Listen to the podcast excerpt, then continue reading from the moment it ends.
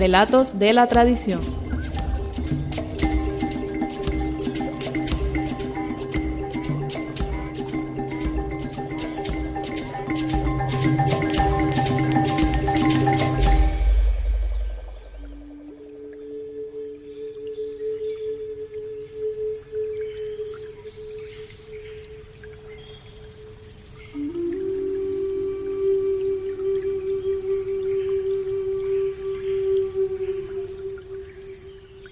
Como ocurre con muchos personajes que cambiaron la historia, el mito o la leyenda envuelven también la existencia de la India Catalina.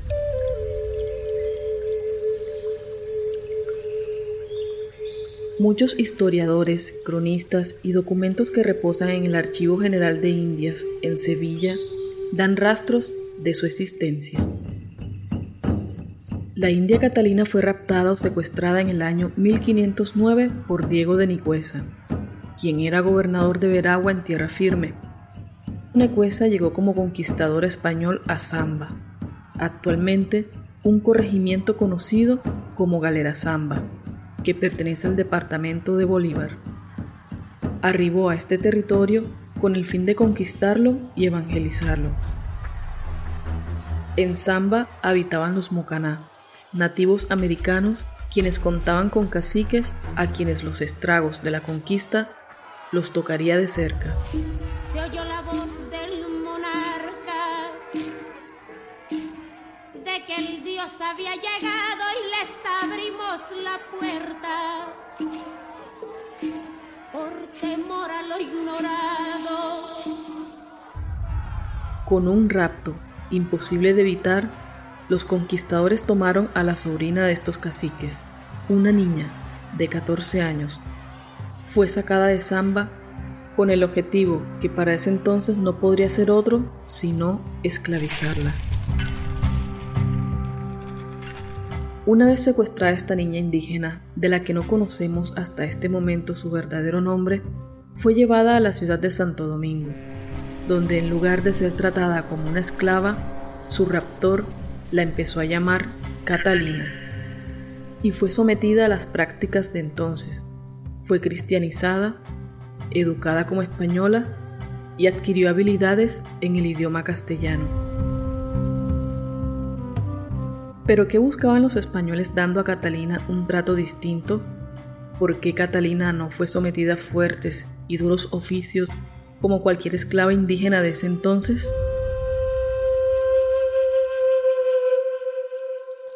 Ocurrió que en 1533 Catalina fue llevada de regreso a Cartagena de Indias. Ya no era una niña. Archivos de los escribas de la época la describen como alguien con un aspecto mayor de 17 años. Cuando Catalina arribó a lo que fue la tierra, que la vio nacer y crecer, llegó vestida con indumentaria española. Esta forma de vestir de Catalina parecía que iba a provocar aversión o rechazo de su pueblo. Pero ocurrió todo lo contrario. Generó fascinación ante lo que para ellos era un acontecimiento sin precedentes.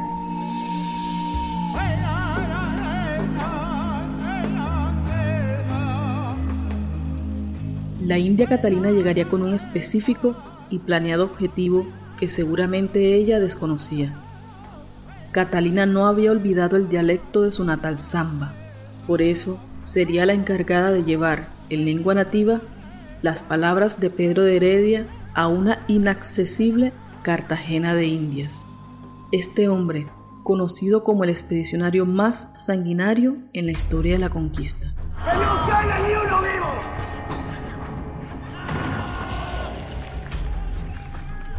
Catalina se iba a convertir en el instrumento indio lengua o intérprete de ese hombre que buscaba riqueza en los confines de un continente, un instrumento que transmitió el mensaje de los españoles a cada poblamiento nativo al que llegaron. Ejecutados los planes de la conquista a Cartagena de Indias, Catalina llegaba a cada pueblo a intermediar de pacificadora, a establecer una especie de acuerdo sin mayor derramamiento de sangre entre los españoles y los territorios de Cartagena de Indias, pero otros pueblos con los que no pudieron establecer acuerdos terminaron sometidos a condiciones inhumanas y masacrados al punto de su extinción. La India Catalina se había convertido ingenuamente en una colaboradora de los españoles. Transcurrieron tres años desde la llegada de India Catalina, llevando a cabo la campaña salvífica de la corona.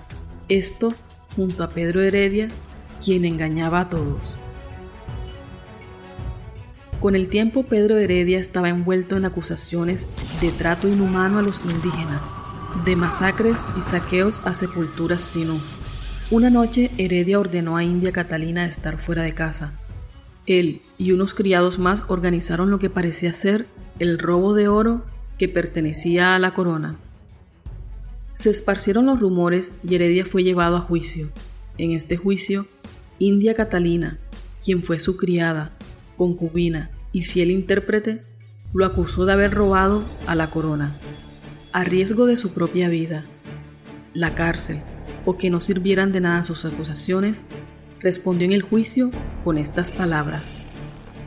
Estuve con Pedro de Heredia mucho tiempo y he sido su criada, pero por eso no dejaré de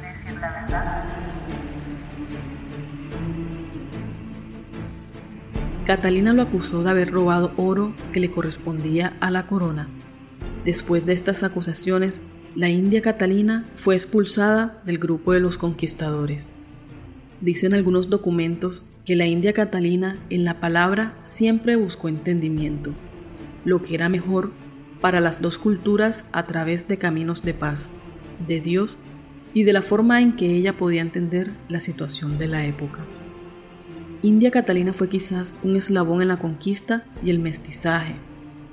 Ella creía que nativos y españoles podían coexistir sin derramamiento de sangre. Se conoce que tiempo después del juicio, Pedro Heredia se fugó, pero tratando de llegar clandestinamente a España para apelar la sentencia, se ahogó en la travesía. De la vida de India Catalina después de estos juicios se sabe muy poco. Algunos dicen que pudo ser criada de un sobrino de Pedro Heredia y se marchó a Sevilla. Otros que se quedó con una tía en Cartagena de Indias en soledad y derrota hasta su muerte.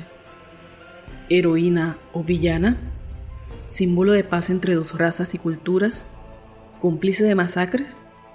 Lo cierto es que las pistas de la India Catalina la ubican en América como un instrumento de mediación, paz y un eslabón a la civilización y mestizaje.